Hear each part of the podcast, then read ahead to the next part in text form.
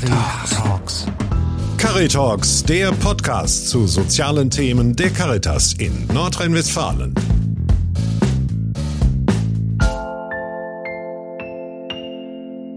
Herzlich willkommen bei Caritalks. Mein Name ist Christoph Grätz, ich bin Pressereferent beim Caritasverband für das Bistum Essen und ich bin hier heute zu Gast in dem Familiengrundschulzentrum der Brüder Grimm Schule. Und zwar in Mülheim. Und ich habe meine Kollegin dabei, die Nicola van Bonn. Genau. Ja, wir unterhalten uns mit Tülay Javos. Ich bin Diplom-Sozialarbeiterin und bin seit 2006 bei der Caritas tätig. Hier am, hier am Standort leite ich seit äh, drei Jahren das Familiengrundschulzentrum. Super, das ist sehr, sehr schön, dass wir hier sein dürfen. Und wir werden ja jetzt gleich auch noch ein bisschen die Aktion begleiten, die Sie heute hier machen. Und zwar, was passiert hier heute? Ähm, heute werden Laternen gebastelt. Das ist eine Eltern-Kind-Aktion. Wir haben im Vorfeld eine Abfrage gestartet vor zwei Wochen. Das Angebot sollte zweimal angeboten werden. Eine Aktion haben wir schon hinter uns. Äh, die war am äh, letzten Freitag für unsere Erst- und Zweitjahrgänge und heute sind die Drittklässler mit ihren Eltern dran. Oh, super. Ich war vor zwei Wochen ungefähr, war ich in Düsseldorf auf der großen Demo. Da ging es darum, äh, NRW bleibt sozial. Und ich war total begeistert, wie viele Menschen aus dem sozialen Sektor da vor Ort waren. Waren Sie auch da? Leider nicht. Aber Sie haben vielleicht davon gehört. Genau. Das war wirklich toll, kann ich Ihnen sagen. Das war, man hat wirklich das Gefühl gehabt, hey, wir, hier pulst die soziale Seele des Landes. Das war wirklich toll. Das wollte ich, das musste ich mal eben loswerden, bevor wir zur ersten Frage kommen. Wir sind jetzt hier in einem besonderen Stadtteil, oder? Genau, wir sind hier in Mülheim-Sterum. Hier leben viele äh, Migrantenfamilien. Und ähm, klar ist dieser Stadtteil als sozialer Brennpunkt bekannt. Und wir versuchen natürlich den, äh, wie soll ich das beschreiben? Wir versuchen die Kinder so gut wie möglich zu fördern, indem wir auch die Eltern mit ins Boot holen, also die Eltern mit in das Schulleben einbinden. Und ähm, ich glaube, das schaffen wir auch ganz gut hier an dem Standort. Wie denn? Ja, und zwar, ähm, wir machen jedes Jahr ähm, zu Beginn des Schuljahres eine Abfrage über, über Schoolfox. Das ist ein Medium, über den wir mit den Familien kommunizieren. Äh, welche Angebote an unserer Schule für die Familien interessant wären oder welche sie auch mitbegleiten möchten. Und ganz besonders für unseren Schulstandort ist, dass wir ganz viele Eltern haben, die selber ein Angebot für ihre Kinder anbieten, für unsere Schule. Das heißt, ich habe viele ehrenamtliche Eltern, die besondere Angebote durchführen, sei es Töpfern, Nähen, ähm, Tanzen sogar. Ich habe einen Papa, der hier für unsere Kinder Tanzen anbietet. Er hat eine eigene Tanzschule und kommt zweimal in der Woche auch in die Schule und tanzt mit den Kindern. Das hört sich an, so an, als wäre hier eine verdammt viel Kreativität mit im Spiel bei Ihnen an, an dieser Schule.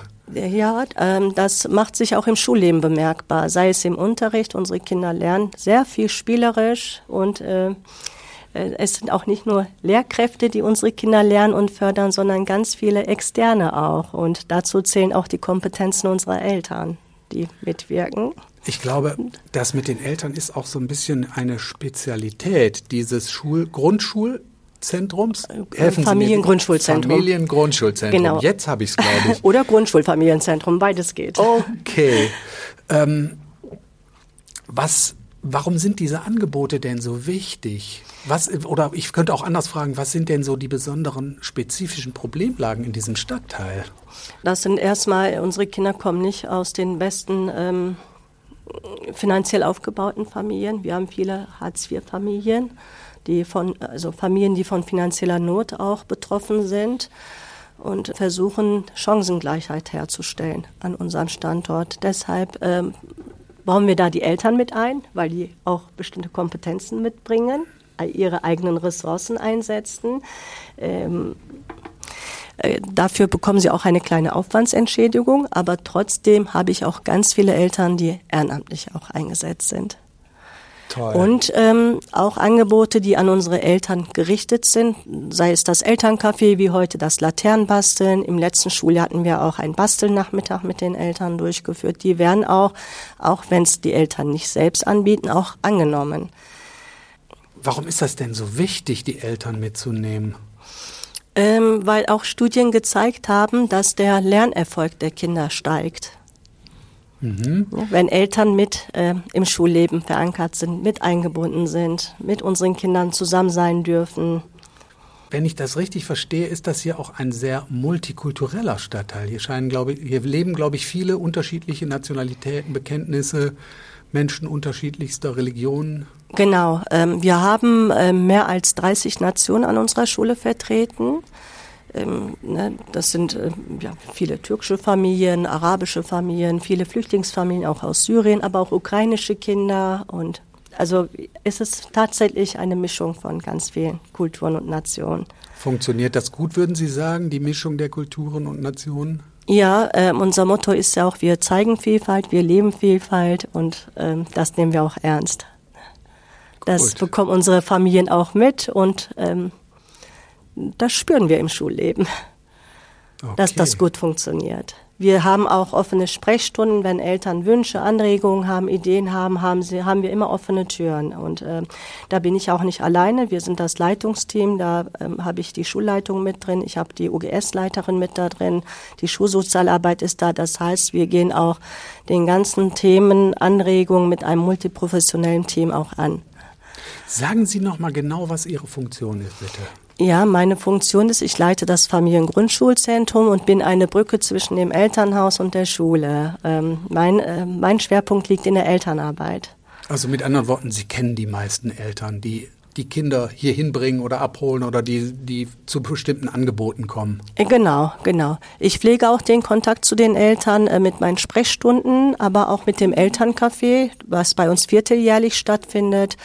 Ähm, die Schulveranstaltungen, die gestalten wir mit den Eltern gemeinsam. Diese Nachmittagsangebote, die ich gerade aufgezählt habe, wobei die auch im Vormittag stattfinden. Ne? Wir haben auch, das habe ich gerade vergessen, auch noch ein Angebot, das heißt Frühstücksführerschein, was auch über unsere Eltern läuft. Dort erlernen die Kinder ähm, spielerisch die, unsere Ernährungspyramide und die Eltern haben Einblick, was ist tatsächlich ein gesundes Frühstück und bereiten das auch mit den Kindern gemeinsam zu. Das findet in zehn Einheiten statt und am Ende bekommen die Kinder auch einen Frühstücksführerschein. Hört sich gut an.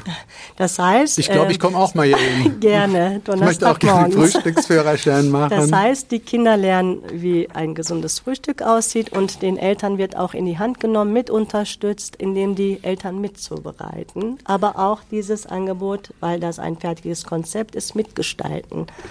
Ich glaube, das ist wichtig, dass die ähm, Eltern auch wirklich mitgenommen werden und mitgestalten können und genau. sich da aktiv einbringen. Genau. Das passiert auch in der Stunde. Sehr schön. Sie haben gerade gesagt, Sie äh, leiten das Familiengrundschulzentrum. Das heißt, es gibt noch mehrere Mitarbeitende außer Ihnen, die diese Arbeit hier äh, tragen. Äh, das sind, das, das sind tatsächlich die Eltern, die ehrenamtlich eingesetzt sind und meine Kooperationspartner. Ansonsten habe ich keine Vertreterin. Ne? Also ich bin, äh, bin auf der Stelle, das ist eine 50-Prozent-Stelle, auch ähm, selber hier eingesetzt. Und ähm, weitere Mitarbeiter in dem Sinne habe ich nicht. Also ich habe kein Team, außer das Schulleitungsteam und äh, das Schulkollegium. Okay, also äh, wenn Sie krank werden, dann fallen die Angebote ähm. soweit sie nicht ehrenamtlich getragen sind, aus. Also die Sprechstunde muss ausfallen. Genau, also genau. Ähm, das ist leider so. Die wöchentlichen Angebote, die verankert sind im Wochenplan, ne, wie ich gerade schon erwähnt habe, ob das jetzt das Tanzen ist oder unsere Töpfer AG, der Frühstücks, die finden natürlich weiter statt. Aber alle anderen Gespräche mit den Eltern, mit den Kooperationspartnern, die müssen leider ausfallen. Und wie stelle ich mir das im Schulalltag vor? Sie haben gesagt, Sie arbeiten vernetzt mit dem Kollegium zusammen, mit den Erzieherinnen und Mitarbeiterinnen dann aus der OGS. Trifft man sich in regelmäßigen Abständen und plant dann das Schulleben oder wie kann ich mir das vorstellen? Ja, wir haben ähm, alle zwei Wochen eine Dienstbesprechung. Dort treffe ich das ganze äh, Lehrerkollegium und äh, ich stehe auch immer mit auf der Tagesordnung und kann dann auch meine Themen einbringen. Darüber hinaus habe ich jeden Freitag auch eine Besprechung mit der Schulleitung und mit der OGS-Leiterin, also mit der OGS-Koordinatorin.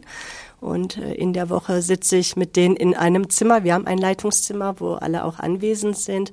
Dort finden dann auch Tür- und Angelgespräche auch statt. Aber feste Besprechungen haben wir äh, tatsächlich mit der Schulleiterin wöchentlich, jeden Freitag. Auf der Demo in Düsseldorf war auch eine Vertreterin von einer freien Initiative OGS. Die war auf der Bühne und wurde interviewt und die war sehr energisch und es war klar, dieses System ist sehr auf Kante genäht. Das ist, äh, sobald da irgendwie was, sobald da Leute ausfallen, ist sofort ein Riesenproblem. Und wie ist das bei Ihnen? Wie, wie läuft das? Äh, ich kann das äh, bestätigen, was diese Person gesagt hat. Also wir haben einen hohen Krankenstand und sind auch unterbesetzt. Aufgrund der Stellenreduzierungen, die auch in den letzten Jahren passiert sind, macht sich das auch im Alltag bemerkbar. Ähm, ne, wir haben auch momentan sechs Gruppen haben wir, sogar sieben und ähm, die, die Gruppen sind ähm, wirklich mager besetzt. Hm. Wie viele wie viel Schüler gehen denn hier auf diese Schule? Schülerinnen äh, Schüler? 400 mit, mit dem Teilstandort zusammen sind es 400 Schüler. Ah, okay. Hm. Und die besuchen alle auch äh, die Angebote der OGS und des Familiengrundschulzentrums oder sind nicht alle auch in der Nachmittagsbetreuung? Es sind nicht alle in der Nachmittagsbetreuung. Da, also die Zahlen, die kann ich Ihnen jetzt nicht nennen von der OGS. Das müsste die OGS-Koordinatorin besser wissen als ich. Und äh, die Angebote des Familiengrundschulzentrums, die wir bedienen natürlich nicht die ganze Schule, das geht nicht. Wir versuchen aber, ne, wenn ich das Tanzangebot als Beispiel nehme, wir versuchen, dass pro Schuljahr ganz viele Klassen davon profitieren und rotieren. Also alle sechs Wochen wird, wird dann eine neue Klasse drangenommen, um an diesem besonderen Angebot teilzunehmen. Das Angebot, was heute ansteht, wird abgefragt. Wir haben bestimmte Plätze zur Verfügung. Und ähm, tatsächlich war es auch so, am Freitag haben wir mit zwölf Plätzen gerechnet. Es haben sich 40 Familien angemeldet. Und wir haben dann unser Bestes gegeben, da es im Nachmittagsbereich stattgefunden hat und uns mehr Räumlichkeiten zur Verfügung standen, haben wir keinen Elternteil zurückgeschickt. Also die durften alle mitmachen. Ja, schön. Dankeschön. Danke erstmal. Ich habe noch eine Frage und zwar, Gibt es sowas wie Solidarisierungseffekte unter den Eltern zum Beispiel? Helfen die sich gegenseitig? Die lernen sich ja dann auch wahrscheinlich in diesem Kontext kennen hier und merkt man da, dass die sich auch gegenseitig unterstützen, wenn Probleme auftauchen? Ja, das erkenne ich auch daran, dass die auch ähm, untereinander auch aktiv werden, sich zum internationalen Kochen treffen. Also die schließen sich schon zusammen und führen auch Angebote durch. Ähm, ich weiß, dass in den Sommerferien ein Ausflug gemeinsam durchgeführt worden ist in eigener Regie. Und ähm, einmal im Monat findet das internationale Kochen statt. Da bin ich zum Beispiel gar nicht mit dabei. Das kriegen die unter sich auch hin. Sprechen sich untereinander ab und äh, sprechen auch, wer was mitbringt, was gekocht wird. Ich weiß, ich bekomme dann nur den Tag und den Raum mitgeteilt und weiß, das findet statt. Hat auch bis jetzt viermal stattgefunden. Daher glaube ich schon, dass die sich solidarisieren. Und auch beim Elterncafé macht sich das bemerkbar. Mhm. Ne? Also es ist nicht so, dass die zerstreut sitzen und sich untereinander gar nicht kennen. Ganz im Gegenteil, es entstehen Freundschaften. Ja, ist ja auch wichtig. Ich denke, Sie haben ja auch, glaube ich, relativ viele Menschen, die nicht gebürtige Deutsche sind oder zumindest Zugewanderte oder eine Migrationsgeschichte haben. Und da ist ja wahrscheinlich auch die Unterstützung untereinander äh, auch nochmal besonders wichtig. Ja, und ähm, es wird auch als eine Bereicherung auch äh, empfunden. Das merke ich auch bei den Gerichten, die zusammen gekocht werden. Und im Alltag macht sich das bemerk bemerkbar. Was war denn besonders lecker? Äh, Pizza. Sehr schön. Ja. Ich stelle mir noch vor, dass es vielleicht auch schwierig ist. Dann treffen äh, möglicherweise ja auch wirklich Menschen aufeinander, die anderswo aus Konfliktregionen kommen, wo sie eigentlich untereinander verfeindet sind was weiß ich, Geflüchtete aus der Ukraine und vielleicht Menschen, die ursprünglich aus Russland stammen. Gibt es da schon mal so Konflikte oder ist das tatsächlich so, dass hier der, dass das eine friedensbildende Maßnahme ist, wenn man so will? Äh, also ich habe ich hab das so empfunden. Sie haben gerade die Ukraine als Beispiel genommen. Äh, ich habe eine russische Mutter, die für unsere Ukra ukrainischen Kinder vorliest. Ne? Und da, also das spiegelt sich im Alltag wieder, dass doch mehr auf Frieden ähm, der Punkt gesetzt wird. Ja. Wir das brauchen mehr Familiengrundschulzentren, würde ich mal behaupten. Ich glaube auch. Wer finanziert das denn? Äh, meine Schule finanziert das Bund. Mhm. Wir haben uns eben noch eine Frage gestellt und zwar, was würde eigentlich passieren, wenn Sie auf einmal nicht mehr da wären? Haben Sie sich das schon mal vorgestellt? Ähm, ja, wir haben auch mit der Schulleiterin darüber gesprochen. Wir können gar nicht mehr daran denken, dass das Familiengrundschulzentrum nicht mehr existieren wird, weil es ist so viel aufgebaut worden und ähm genau, weil Sie machen ja auch eine enorm wichtige Arbeit. Das hilft einfach Dankeschön. den Kindern, das hilft den Familien. Vielen, vielen Dank, dass Sie sich die Zeit genommen haben Ja, für sehr uns. gerne. Dankeschön. Ja. Dankeschön. Sie hörten Caritalks, den Podcast zu sozialen Themen der Caritas in Nordrhein-Westfalen. Cari, Cari,